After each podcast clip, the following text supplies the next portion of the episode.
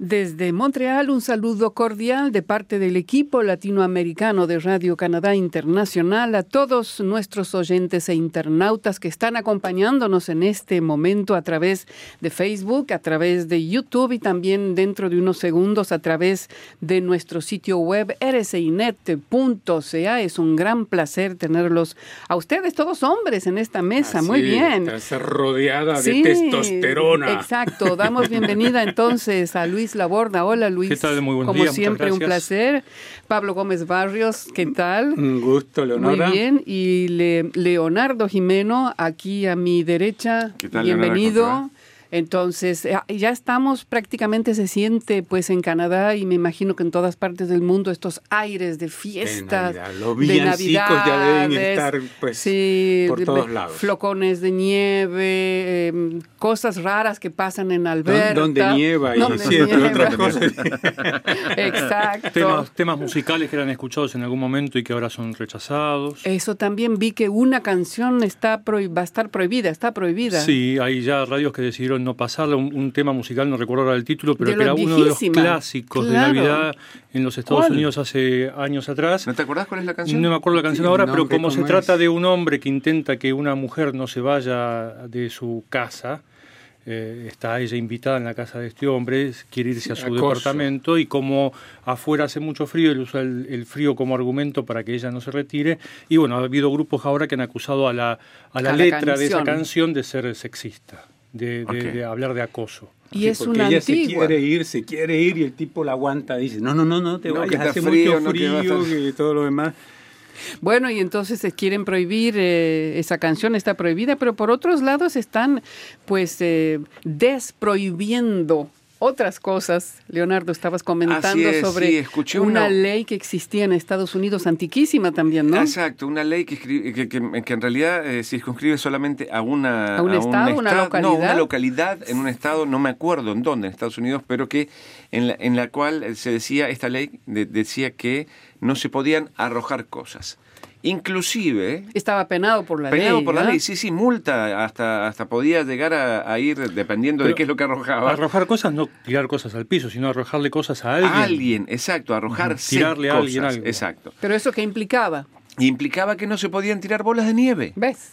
¿Eh? Y en este lugar pare- niños. parece que nieva bastante, así Pobre que debe ser niños. centro de Estados Unidos, centro-norte de Estados Unidos, y resultó que eh, después de 87 años de vigencia de esta ley, ayer fue eh, revocada. ¿Y por qué? ¿Cómo fue la cosa? Fue un niño que Es- empezó con esta historia, que empezó a juntar firmas y que empezó a, bueno, justamente no se puede jugar con, no se puede hacer guerra de nieve.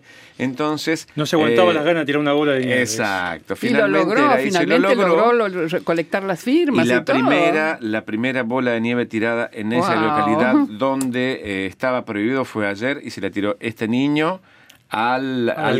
alcalde. de la ciudad que fue el que eh, aceptó Derogó la ley. exacto y que derogó la ley. Increíble esas cosas. Bueno, pero más interesante aún me parece esta historia, Pablo, que vos nos preparaste y que encontraste y que sucede justamente en la provincia canadiense de Alberta. Y es una historia de Navidad, podríamos decir, y- ¿no? Y bueno, y que se concluyó de alguna forma este, este jueves, ayer.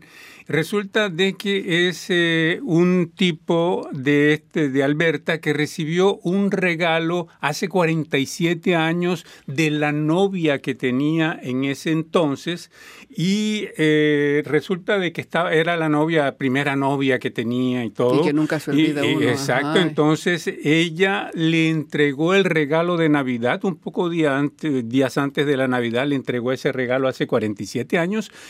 Pero después de que le entregó el regalo, le anunció que la relación estaba terminada. Ah, que, es que ahí se caramba, ¿y termina. por qué fue el regalo entonces? Bueno, no sé por qué le dio el regalo. Fue Bueno. ella la que anunció que, que no había más relación. Sí, sí, ella le anunció a él que le, bueno, le dio, después que le dio el regalo, le dijo, le dio la mala noticia. No, Ah, o sea, aquí caramba, ¿eran termina, adolescentes? eh, termina todo. Bueno, era en el 71. 43 sí, años deben sí, haber bueno, sido. Estaba en los 18, 20 Eh, años, algo así. adolescentes. Entonces, los primeros amores, en Sí, todo sí. caso, ¿no? Y el tipo, pues, se fue para su casa todo acongojado, mandó el, el- el regalo a- debajo, del árbol, debajo del árbol de Navidad que tenía en su casa y nunca lo abrió. Ah, caramba, Nunca estaba muy pasaron herido entonces. 47 años y por ahí hay una foto que yo puse del regalo todo ajado porque todos los años, el tipo hoy está casado con dos hijos y desde entonces siempre, aunque con, con- con su nueva pareja y todo, ponía el regalo ese de Navidad que había tenido en aquella época debajo del arbolito de Navidad, pero nunca lo abrió.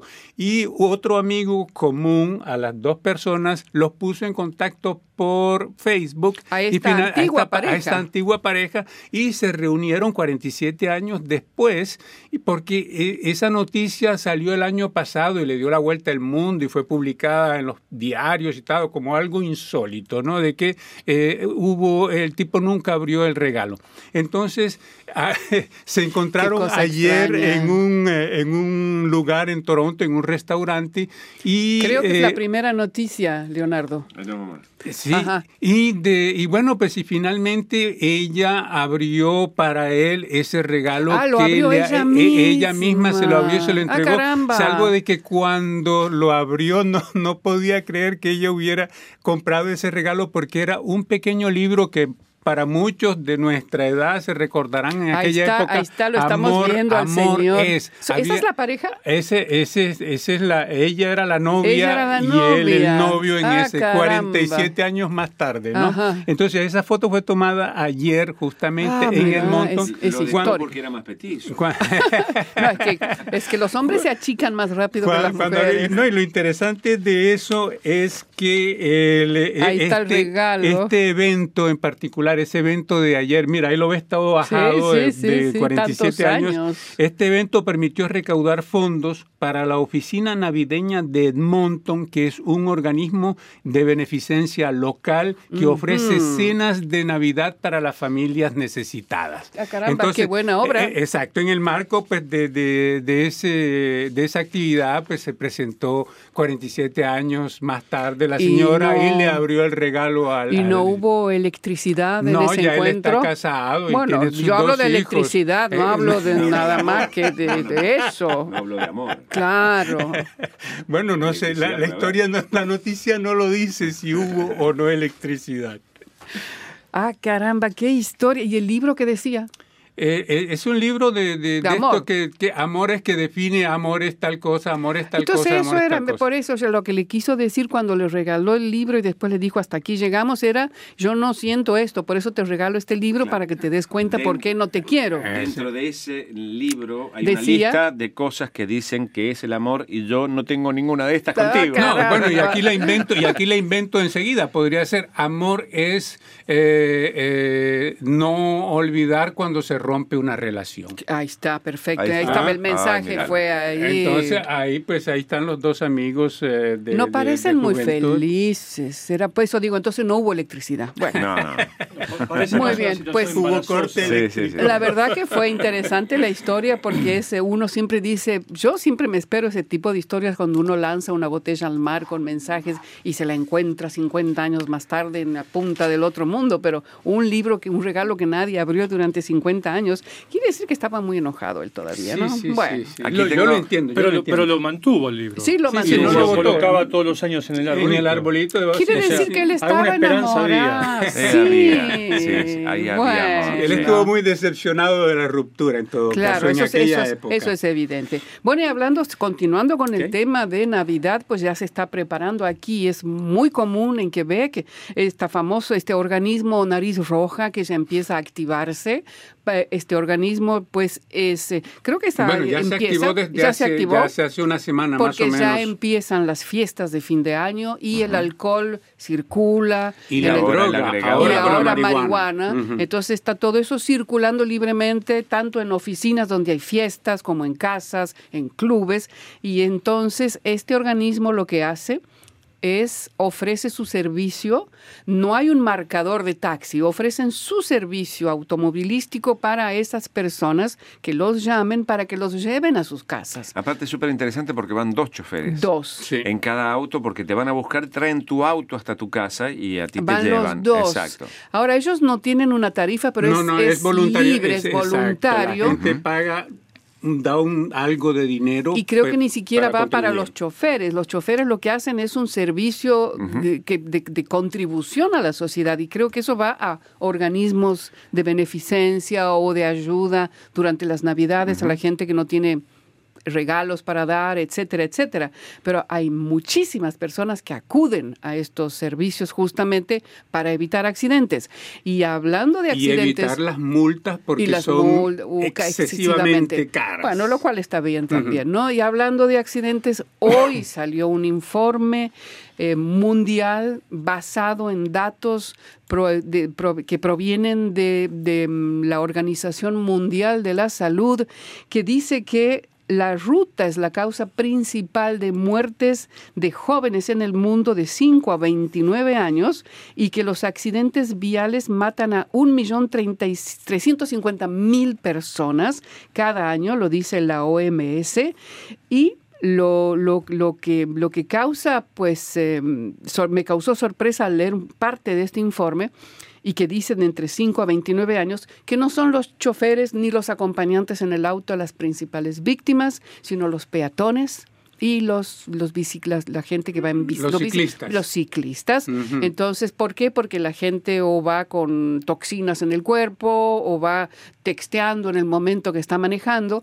Y esto me trae a colación algo que hizo justamente Luis esta semana y que Canadá quiere justamente reducir esos accidentes en la ruta y están pues proponen ciertas medidas, ¿no? En Ontario sobre todo. Sí, porque, eh, digamos, en, línea con este informe mundial que acabas de citar, en Canadá, contrariamente a lo que venía ocurriendo en los años recientes, ha habido últimamente un incremento del número de accidentes.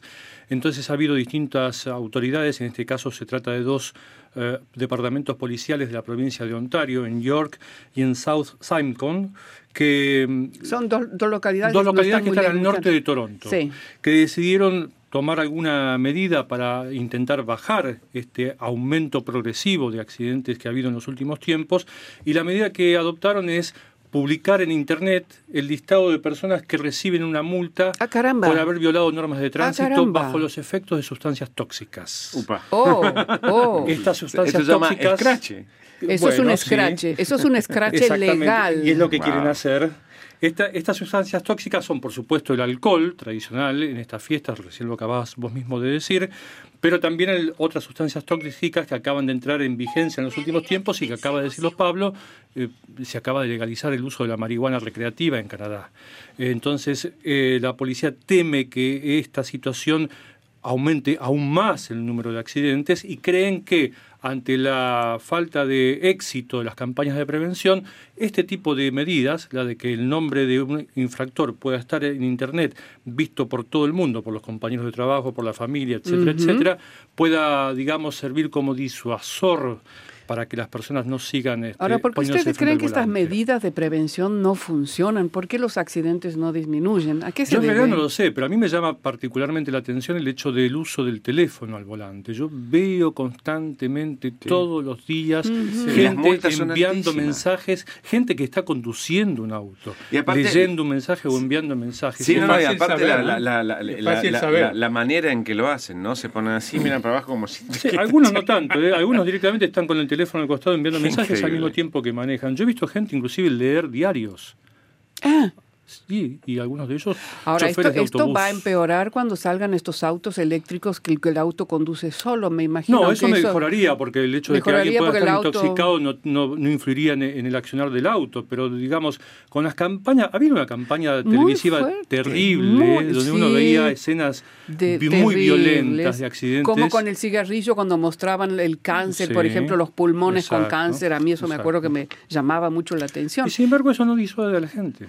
No, no, entiendo por dónde pasaría la cosa. Tal vez la policía en este caso tenga razón. Tal vez el hecho de ver el nombre propio en una lista que puede ser difundida públicamente, abiertamente, nos disuada mm, si es que las campañas siguen sin tener efecto. Lo que decía este informe de, la Organización Mundial de la Salud, aparte que los países campeones, entre comillas, donde morían más peatones, eran los países africanos. Quiere decir que hay tal vez eh, un menor control, de, menos, menos, prevención probablemente. y también... Bueno, yo acabo de volver de un país eh, en el norte de África y la verdad que he visto cómo se maneja allí y no me pondría nunca el volante de un Ah, caramba. ¿Por qué? ¿Cómo es? Porque, digamos, las normas no son muy estrictas, las, los caminos... Los caminos estaban en bastante buena condición, eso me llamó la atención. Yo acabo de volver de pasar unos días en Túnez, me llamó la, la, atención la calidad, eh, el mantenimiento que tenían los caminos, pero la señalización es pésima, eh, eh, la prevención que toman los conductores es pésima, no existe el cinturón de seguridad. Ah, caramba, eso sí, ah, eso también en América Latina también hay gente que no usa, todo el mundo no, no usa los, cinturones de seguridad. Los vehículos van súper cargados de gente, se viaja de cualquier manera. Entonces eso no, ayuda. Bueno, a lo mejor como decía un poco Leonardo esto y vos Pablo, las multas son tan elevadas que probablemente hagan a los que, bueno, es que, es que es difícil porque tampoco la policía puede detener a todo el mundo que anda con un aparato, ¿no? Eh, creo que eso creo que eso es imposible, que puede servir de escarmiento para la persona. la multa y ver el nombre ahí. El ver el nombre puede ser. Yo creo que eso puede tener un efecto más disuasivo. Exacto, exacto. Me parece, sí, la gente tiene mucho eh, temor a aparecer en público y perder la, cara, como dicen. Yo me imagino, por ejemplo, alguien que esté buscando trabajo, no querrá ver su nombre publicado y que un, em, un, potencial empleador pueda ver, ah, este señor no cumple las normas de tránsito, por ejemplo. Leonardo, ¿hay mensajes? Sí, tenemos un mensaje eh, que, me, que, me, llamó la atención porque, eh, bueno, lo dijimos la semana pasada, Juan Carlos Miranda Duarte nos pone caritas de felicidad. Y eh, April dice saludos, he descargado la nueva aplicación de Radio Canadá Internacional y me gusta mucho. Muy bien, Entonces esto nos lleva a hablar de esta nueva aplicación que, que, justamente hablamos la semana pasada y que pues eh, Leonardo puedes explicarnos para qué sirve brevemente y cómo exacto y cómo acceder. a la gente que puede acceder de ustedes cuando ustedes están en el sitio de Radio Canadá Internacional hemos puesto eh, en realidad en todas las páginas, inclusive en la página inicial Aquí un, a la derecha arriba hemos puesto un icono donde uno puede hacer clic ahí adentro y aparece la página que permite bajar la aplicación para cualquiera de los dos. Eh, ¿Y es fácil bajarla para la es gente? Absolutamente fácil. Uno hace clic y lo manda a uno directamente al Apple Store en el caso de que tenga un eh, móvil iPhone, y en el caso de que tenga un móvil que corre bajo eh, Android. pueden bajarlo en Google Play y realmente es, es, es, bastante interesante porque no solamente el hecho de la posibilidad de eh, que sea bastante más rápido que el sitio de internet, sino el hecho de poder guardar las cosas que a uno le interesan para verlas después, poder hacerlo offline, digamos, uno guarda y después lee el contenido tranquilamente, fuera sin necesidad de, buscarlo. o de gastar eh, en datos para bajar ah, ese, ese, ese, ese artículo, después la posibilidad de, para aquellos como yo, que tenemos presbicia, que necesitamos lentes para leer, o sacarse los lentes para leer de cerca, la posibilidad de eh, agrandar la, la, la, la el carácter, sí. Entonces tiene un montón de cosas interesantes. Tiene, quiz, tiene ah. eh, que, sobre cuestiones canadienses. En inglés y en francés. En todas las lenguas. ¿En español también? Sí, ah, qué bueno. Así que uno puede participar de eso y, eh, bueno, toda la posibilidad también nosotros tenemos desde Radio Canadá Internacional de si hay alguna noticia de último momento, hacer un push, que se le llama, es decir, enviarle a la gente esa noticia en primicia para que tenga eh, la información a la, en, instante. el instante y en, la punta de los dedos. Ah, muy bien, pues entonces ya están informados. Les recuerdo entonces que están en este programa del castor eh, cibernético de Radio Canadá Internacional. También les recuerdo que pueden escuchar este programa a través de Facebook, YouTube y rcinet.ca. La música, por ejemplo, va a estar en el programa más tarde, en el, en, eh, cuando esté disponible ya en nuestro sitio web. Y hoy destacamos la presencia de dos canadienses que acaban de ser nominados hoy a los premios Grammy en la canción del año, que es pues el, es uno de los rubros más importantes de los premios. Y hay dos canadienses, Drake y Shawn Mendes. No sé si ustedes los conocen. A mí Drake. Son raperos los dos. No, eh, Shawn Mendes no. Eh, Drake es rapero y es Yo a Drake en realidad bueno. lo reconozco más en los partidos de los Raptors. Es fanático del ah, básquet. fanático y del. Y los Raptors son de Toronto. Son de Toronto y él está siempre al costado, eh, digamos, en uno de los supongo que sitios más caros, Seguro. al costado De los de jugadores, los jugadores. del banco de los jugadores. Y saluda a los jugadores cuando salen y los alienta constantemente. Es realmente un personaje. No, además me gusta lo que hace, es muy interesante y bueno, es nominado. Es- son, son los premios Grammy, son los más grandes premios a la música en Estados Unidos, me imagino que es eso. Entonces, en el sitio web va a haber justamente le- le- las canciones que por las cuales ellos son candidatos y estos premios eh, Grammy se entregan en el mes de febrero, si no me equivoco, en Los Ángeles. Seguimos entonces conversando con temas que nos llamaron la atención y a mí particularmente también hay otro tema que creo que es la primera vez que yo veo algo así, le sucedió a una atleta de Quebec, una atleta canadiense que acaba de recibir sus medallas, sus medallas, dije bien, olímpicas a- que, que las ganó 10 años más tarde. Es una atleta de, de la provincia de Quebec, se llama Christine Girard. Y Pablo, tienes la historia, porque es una historia que llama mucho la atención, justamente porque es algo insólito, más que insólito. Así es. Injusto, me parece así es, también. Injusto. Bueno, todo el problema del dopaje en el deporte, ¿no? Esta chica, esta canadiense, es eh, levantadora de pesos o de ¿De pesas. pesas? De pesos también puede que lo levante alguien. es levantadora de pesas y bueno, estuvo em, participando en los Juegos Olímpicos de verano en Pekín en el 2008 y en Londres en el 2012.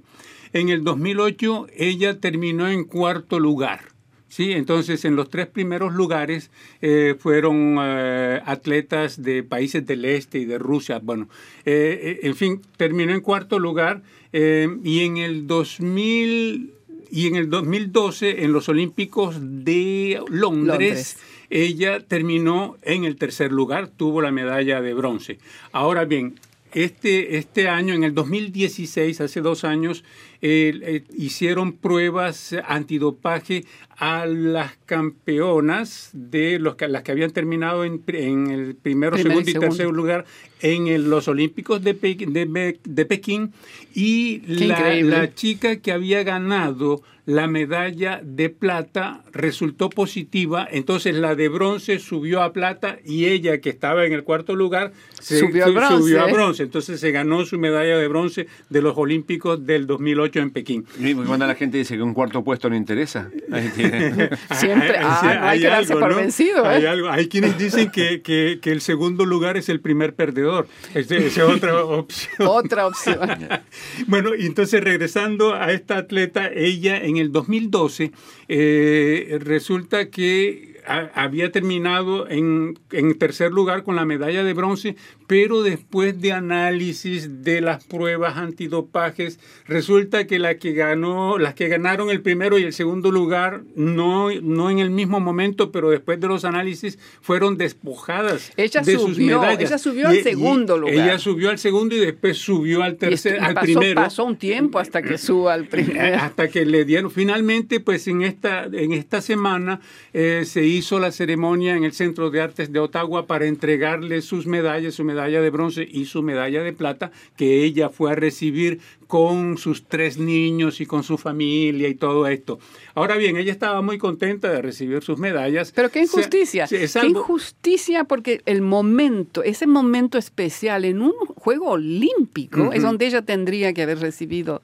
esa Sí, medalla. pero ¿no? ella lo que dice es más que el momento. Sí, ella reconoce que le hubiera la gustado emoción, recibirlo en esa ¿viste? ceremonia, pero lo que más le duele es que el hecho de no haber tenido sus medallas en el momento en que ella las ganó en esos Olímpicos le, le- le- le impidió eh, tener acceso a Becas, y a un montón de posibilidades que le hubieran permitido. Ella Seguir dice, claro. ella dice que, que se entrenaba entre Pekín y, Los, y Londres, Londres. se entrenaba en un garaje que su papá le había arreglado y que le había puesto una puerta y que estaba apenas con calefacción. Ah, claro. Entonces su entrenamiento fue, no fue no, o- tan. Óptimo como hubiera debido hacerlo si eh, hubiera obtenido sus medallas. Entonces, ella lo que encuentra, es más, ella dice que, que no le tiene ningún rencor a esas chicas no, claro, que, me imagino, eh, me que- imagino. que- que se dopaban porque según ella ya lo que dice es que eh, en, en- a muchas de esas muchachas se, se tomaban lo que los médicos y, y la- los directores de la delegación le daban y, y bueno, sabían que a lo mejor era algo, pero no sabían exactamente qué. Claro. Claro, pero es- está bien todo lo que está diciendo, pero fíjate vos que eh, es la primera vez en la historia de los Juegos Olímpicos que una canadiense gana la medalla de oro en alterofilia. Ujú. Eso, creo que haber ser eso, destacado y recibir esa medalla con todos los honores, es algo que no lo vas a tener nunca en tu vida, esas exacto, imágenes, sí. esa emoción. Aparte de todo lo que ella dice después, que yo no había pensado en eso, que es una oportunidad económica perdida. Exacto, sí. Entonces se convirtió, de hecho, esta semana en la primera canadiense, como decías, ¿En la de en ser campeona olímpica Claro. en, en pesas. Pues qué bien, qué interesante. Muy Mm, bien. En toda la historia de los olímpicos. Sí, ¿no? sí, sí, en toda la historia de los Olímpicos, por me- eso Se me digo. ocurre a mí también que es criticable el hecho de que se haya tomado tanto tiempo para llevar a cabo esos análisis y para tener los resultados. Pero es que ya no cambia nada de todas maneras. Pero, Igual- por ejemplo, ah, sí, alguien que hubiera- compita ahora, Sí. en, la en los en las futuras competencias, alguien que quede, por ejemplo, en el cuarto lugar nuevamente, va a poder mantener la angustia de no saber si quienes están lo preceden en en el podio no han cometido alguna infracción como ha ocurrido en este caso. Es cierto. ¿Por qué un plazo tan largo para No llegar a esos sé. análisis? Sí, sí, ¿Por qué no son más rápidos? Y en el caso de que hubiera sido, por ejemplo, si los Juegos Olímpicos fueron en el 2006 y a finales de los Juegos Olímpicos o en el año siguiente, esta chica hubiera podido tener también becas o ese tipo de soporte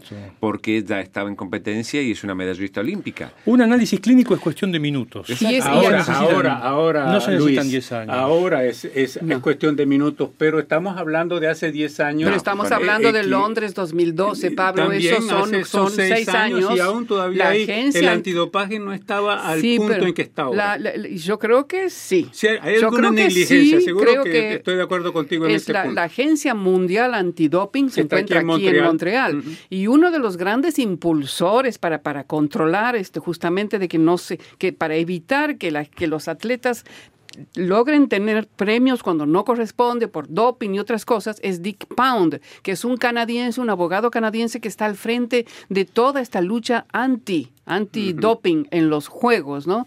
Y yo creo que las cosas, estoy de acuerdo, se podrían haber hecho un poquito más rápido. Son, ya son seis años, es muchísimo. Y es Mucho en tiempo. total, ¿no? En total, muchísimo tiempo y pobre esta atleta, pero al mismo tiempo pues uno ve la, la cara de ella con las dos medallas muy feliz. y qué alegría, ¿no? Pues qué alegría. Sí. Bueno, a mí lo que me llamó esta, la atención un poco esta semana también es que el- es el- la salida al espacio del, de Ah, David de David Saint-Jacques, sí. que es un quebequense canadiense que fue al espacio. Se eh, encuentra de- ahora ya. arriba. Está ya tranquilo, por seis festejando. meses y medio. Y lo interesante, aparte de todo lo que eso significa en investigación científica para Canadá, porque es- es- hay que decir, estos astronautas tienen formación extraordinaria Sí, durante... sí. Son Él todos doctores, creo. Él se preparó, física, son físicos, químicos, médicos, en fin, de todo. Y, y este David Saint-Jacques que es médico, astrofísico Claro. y, y- e ingeniero. No, por eso. Y además de, ten- de ser todo eso, esa formación que tiene, lo preparan como para ir al espacio durante, él estuvo creo que durante un entrenamiento hace seis años, ininterrumpido en Rusia, en Estados Unidos, con las lenguas que hablan, porque además tiene que hablar con su colega ruso. Todos esos ya hablan idiomas, varios idiomas, ¿no?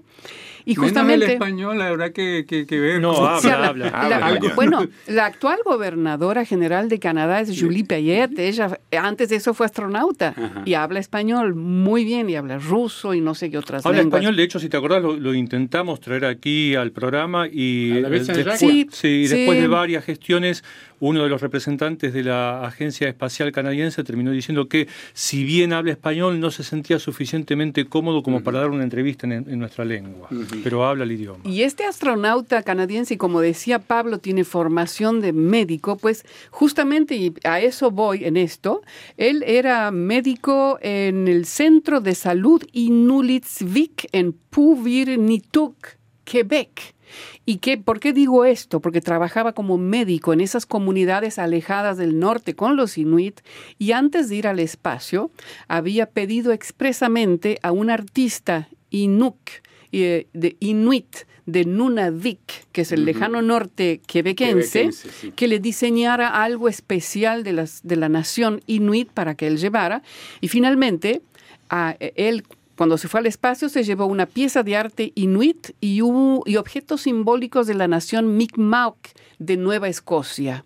Eso me pareció muy interesante y esas son cosas que van a quedar en la estación espacial. Y entonces lo que llevó concretamente, y la, diseñadora Inuk se llama Victoria Ockpick y le diseñó una pulsera de piel de foca preciosa, preciosa. Es la que vemos ahora. Esa es la que estamos viendo. Le diseñó dos y una creo que se quedó la esposa de David Saint-Jacques. Le gustó tanto que ella se quedó con una y la otra él se la llevó al espacio. Y también eh, la, otra diseña, la, otra artista, que es Shanna Francis, le, dio una pluma de águila y una cesta miniatura hecha de madera de un árbol de fresno negro, que se lo puede ver también aquí. Entonces, me pareció extraordinaria esta historia de que las primeras naciones canadienses estén en, la, Estación Espacial Internacional. ¿no? Increíble la primera que vez. nosotros sí, es la primera vez. que tengamos tanta tanto amor y tanto respeto por los símbolos materiales, porque en realidad representan lo que uno quiere que representen. Eh, me, llama la atención y que ahora eso que a nosotros le damos respeto y, tienen un valor importante estén ahí arriba, me parece increíble. Están en la Estación Espacial Internacional. Ah, pues es increíble, ¿ah? Sí, y bueno, y la pluma, que este, esta pluma de águila, que es un elemento clave en todas las ceremonias indígenas. En todas las primeras naciones, ya sea de Norteamérica, de América Latina, en todos lados hay una pluma porque es el águila. Es, bueno, más Norteamérica, me parece. Sobre todo aquí en Norteamérica, porque es el águila norteamericana. Claro, exacto. cabeza blanca. Bueno, entonces eso, y a mí me gusta mucho esa pulsera, lástima que, bueno, tendría que, que averiguar. se quede en la estación espacial. tendría que ir a averiguar a este artista dónde trabaja. Y nuestro astronauta además es vecino de la Ribera Sur. Ah, ok, vecino de Luis. Ah, eso. Ah, caramba, Luis. ¿Sabes dónde vive? En Sanuber. Ah, bueno, muy bien. Y lo que justamente estas artistas, una de ellas que es de, de, Halifax, la que le regaló, la que le hizo la pluma y la cesta, ella contaba que también recibió una invitación especial para ir a un lugar en Halifax desde donde iban a ver el lanzamiento de la nave espacial. Entonces ella estuvo ahí, acá en Montreal estaba la otra artista de Montreal, que es de Nunavik, y estaba aquí en Montreal, con la esposa de los del astronauta, en fin, había muchísima gente. Entonces fue muy Saben además que la Estación Espacial eh, Internacional puede verse a simple vista. En no. sí, en noches muy despejadas. Tener ojo de águila. No, no, no, no. En noches muy despejadas se lo, se lo ve pasar muy lentamente y hay un mapa que se, en noches estrelladas tendrían que ser. Sí, muy claras. Muy claras, de acá no, entonces porque estamos en invierno. de acá yo la he visto ¿Ah, pasar alguna vez. ¿Ah, hay un mapa que muestra cuál es el recorrido en el momento real y, ubicándose con ese ah, mapa uno puede buscar la porción del cielo por donde debería pasar en ese momento y se la puede ver. Se ve una lucecita muy No importa, pero se la Bueno, hay aplicaciones. Hay una aplicación que no voy a decir el nombre para no promocionar una aplicación que es nuestra. Pero que te permite. Uno permite, pone ISS, exacto, el nombre conocido internacionalmente, la sigla, y le pone localizar y va una flechita indicándole en qué parte del cielo. Entonces uno hace así y lo puede, puede Para no dar ninguna marca comercial, de hecho en la página de la NASA hay un mapa que muestra dónde está pasando esta, la, estación. Ah, pues qué interesante, muy bien. No sé si tenemos, sí. Tengo un saludo aquí, en realidad Manfred Echeverría, que está escuchándonos. Siempre está con nosotros, nosotros. Sí, sí, sí, Saludos amigos, hablando de accidentes de tránsito. Hoy, dice en Ecuador,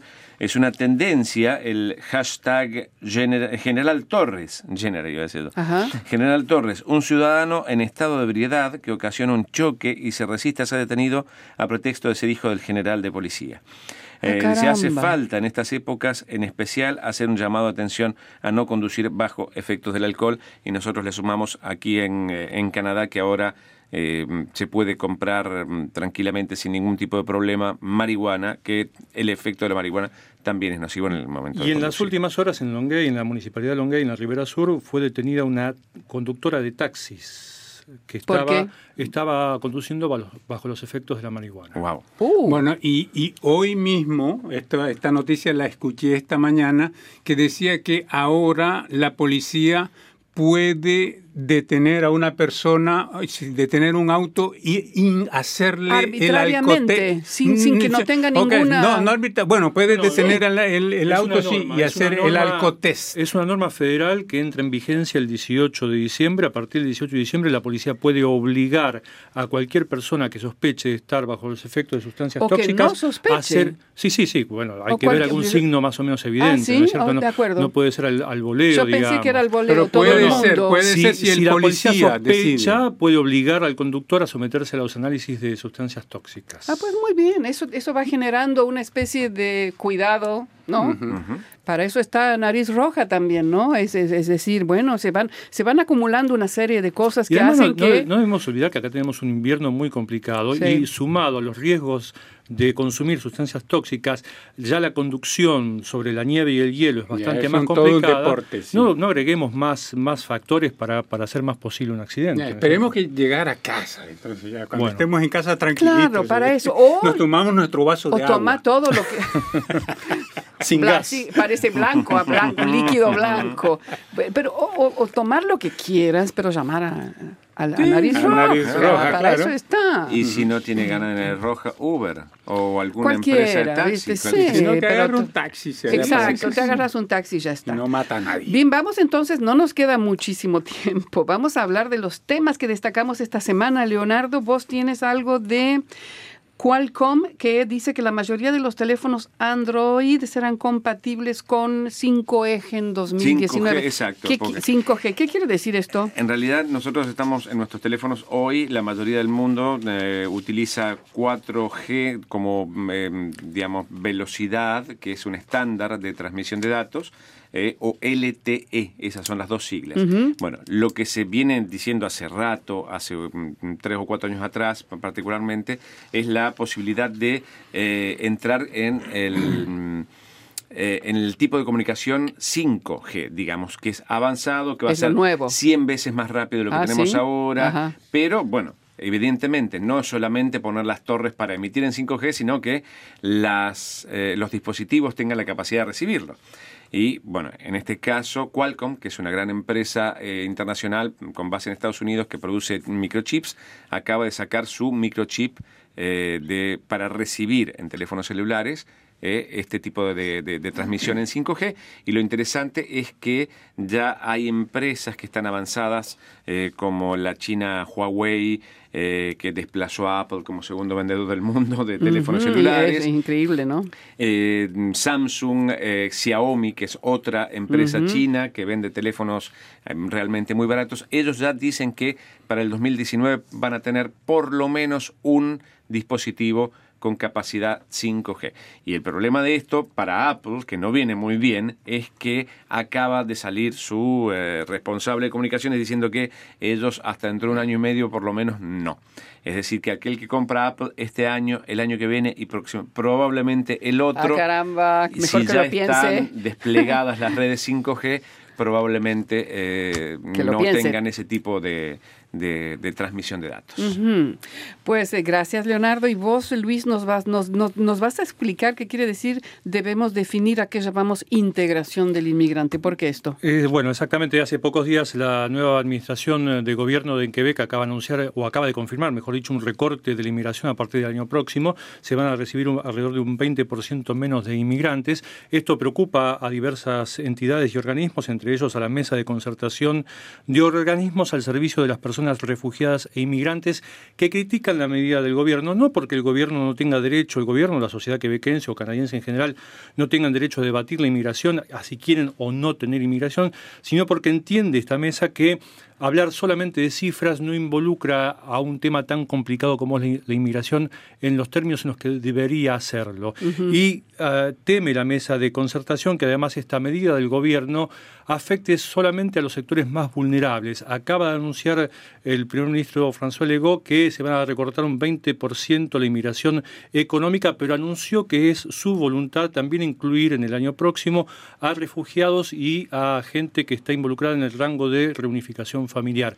Esos son dos sectores que la mesa define como vulnerables. Y además sostiene nuestra entrevistada, que se llama Verónica Islas, el hecho de bajar la cantidad de inmigración no va a bajar la cantidad de postulantes. Entonces lo que va a tener como resultado es un alargamiento de los procesos de tramitación. Que ya se vienen criticando desde hace tanto tiempo por su lentitud y que no dan respuesta como deberían rápidamente. Y por último, porque no nos queda casi tiempo, eh, reclama a Verónica Islas debatir qué se trata qué, o de qué se habla cuando se habla de integración, porque se habla mucho de integración, pero no se define. El primer ministro Legó, cuando hizo su campaña electoral, había mm. dicho de que hay un problema acá, que Quebec recibe, quiere recibir este año 50 mil inmigrantes, pero hay problemas para integrarlos. Y que por eso iba a bajar la barra de 10 mil personas menos. Pero esa aclara que esos inmigrantes llegaron aquí elegidos por el gobierno de Quebec en base a un perfil de formación profesional y laboral y también de experiencia y de conocimiento lingüístico. Y entonces, si los inmigrantes llegados aquí no encuentran trabajo, no es por culpa de los inmigrantes, hay algo que está fallando en el sistema. Exactamente, que había que ir a buscar qué pasa. Exactamente, y entonces. Y la francización de los inmigrantes también habría que poner más, mayor énfasis también en eso, dicen los grupos. Ayudar a la francización. A que se, den en, un ambiente pues más desarrollado. A veces se dicen seis meses, te damos seis meses. Hay ejemplos, hay ejemplos de, de, de, formación el reconocimiento de los títulos, hay muchas cosas que están... Pero, por ejemplo, en el caso de la lengua, que es uno de los puntos claves de la política del ego, hay ejemplos claros en otros lugares de formación lingüística en ámbito laboral. Entonces, no es necesario aprender el idioma para después lanzarse a trabajar. Gracias, Luis. Leonardo, vos querías agregar algo. No, no, no, no digamos, sigamos porque nos queda poco tiempo. No, no, no importa. ¿Querías decir algo o no? ¿Algo? No, di algo. algo. con respecto a lo que él estaba hablando, sí, porque vi que querías decir algo. Me olvidé, me olvidé. Ah, de acuerdo. Y, queda, queda, poco tiempo. Bueno, dos cositas. Primero, Nelson, eh, Nelson Contreras Rincón dice, buenas tardes, saludos desde Barranquilla, Colombia. Feliz Día de las Velitas para todos. Porque este, esta noche del 7 al 8 es el Día de las Velitas en Barranquilla. Se prenden velas y todo el mundo en vela eh, y, pues con, un poco de, ron ah, o, líquido un, blanco. un líquido blanco. Sí. Está, saludos a mi prima Naira Esther Barrios que nos está escuchando desde Cúcuta, Colombia en este momento. Saludos. Y bien, yo quería resaltar sí. Tiene que ver con este Cuba y un escritor quebequense. Exacto, es un escritor quebequense que se llama Frédéric Lavoie y que ganó este año el premio del gobernador general con su libro. De la gobernadora general. O, bueno, en este caso de la gobernadora general, eh, que es antes del después viajes a Cuba con George Orwell. Entonces resulta que eso fue en el 2016 que él estuvo en Cuba y que cuando estuvo en Cuba, que fue más o menos el mismo momento en que Barack Obama estuvo, eh, visitó y que hubo este, esta distensión ah, de, las relaciones. Entonces él fue fue allá, eh, Frédéric Lavoie, y eh, se encontró con que se había reeditado o se había publicado 1984 eh, de George Orwell. Entonces él no comprendía cómo así que en Cuba, que era un régimen en ese momento autoritario, por decirlo de alguna forma, se podía publicar un libro como 1984 de George Orwell, que es antitotalitarismo completo, ¿no? Entonces, pues esa es toda la trama esa es eh, la de, su libro con el que se ganó el premio del gobernador general y eh, este, estuvo pues... Eh, y es la entrevista, entonces él, cuenta un poco es un ensayo, es un ensayo, entonces pues sigue la traza y entrevistó a personas del gobierno y al, eh, y al editor y a, la, y a la compañía estatal que publica los libros también en Cuba, en fin, ese es y el, que el, libro, el libro se titula eh, Viajes a Cuba con George Orwell. Entonces está en el sitio web rsinet.ca y a mí ya no me, sí me queda un poquito de tiempo. Sí, sí, el, reportaje que yo destaco es que nos costará este año a todos los canadienses en el 2019 comer mucho más caro, que ya sea en la casa o en restaurantes, los alimentos van a subir muchísimo. Y no sé si ustedes, y bueno, hay que ver por qué, y aquí explica, es un informe canadiense sobre precios de los alimentos que lo hacen todos los años, y ese informe pronostica que, bueno, hay que prepararse para un gran aumento de factura en los comestibles, y también dice, por otro lado, que hay noticias positivas respecto a esto habrá que ver de qué La se positiva trata. que yo veo es que la carne Eh, baja un 3%. Exacto, la carne baja y también los mariscos bajan. ¿ah? Ah, Al bueno, que voy le bien, gusten voy los bien, mariscos. yo voy bien. Lo que es- ustedes se acordarán el año pasado a mí, eso me acuerdo cuando fui a un mercado que está cerca de mi casa, un coliflor a 8 dólares, un coliflor chiquito encima, 8 dólares. Ni que estuviéramos en una buta allá en Icaluit, que eran Bueno, más o menos pues los precios. más o menos se vienen esos mismos precios. Yo ya me doy cuenta en los mercados, ya está el coliflor, lo voy siguiendo, está a 4 dólares de- queriendo llegar a 5 y todavía no estamos en pleno invierno, así que ajustarse los bolsillos. Esa foto me encanta. Esa foto, le tienes hambre a esa foto. Nos volveremos todos carnívoros. No, pero dicen que la tendencia es que está disminuyendo, por eso está bajando el precio de la carne, porque la gente come menos carne en Canadá. Sí, pero está aumentando la de la fruta, la del cereal. Exactamente, porque eso sí no baja la demanda. Exacto. Bien, entonces eso es todo por esta semana. Gracias por habernos acompañado. Cariños y saludos a todos y nos damos Bye, cita bye. a la próxima semana con el Castor Cibernético. y feliz próxima. Día de las Velitas allá en. Barranquilla. Eso, gracias. Buenas noches.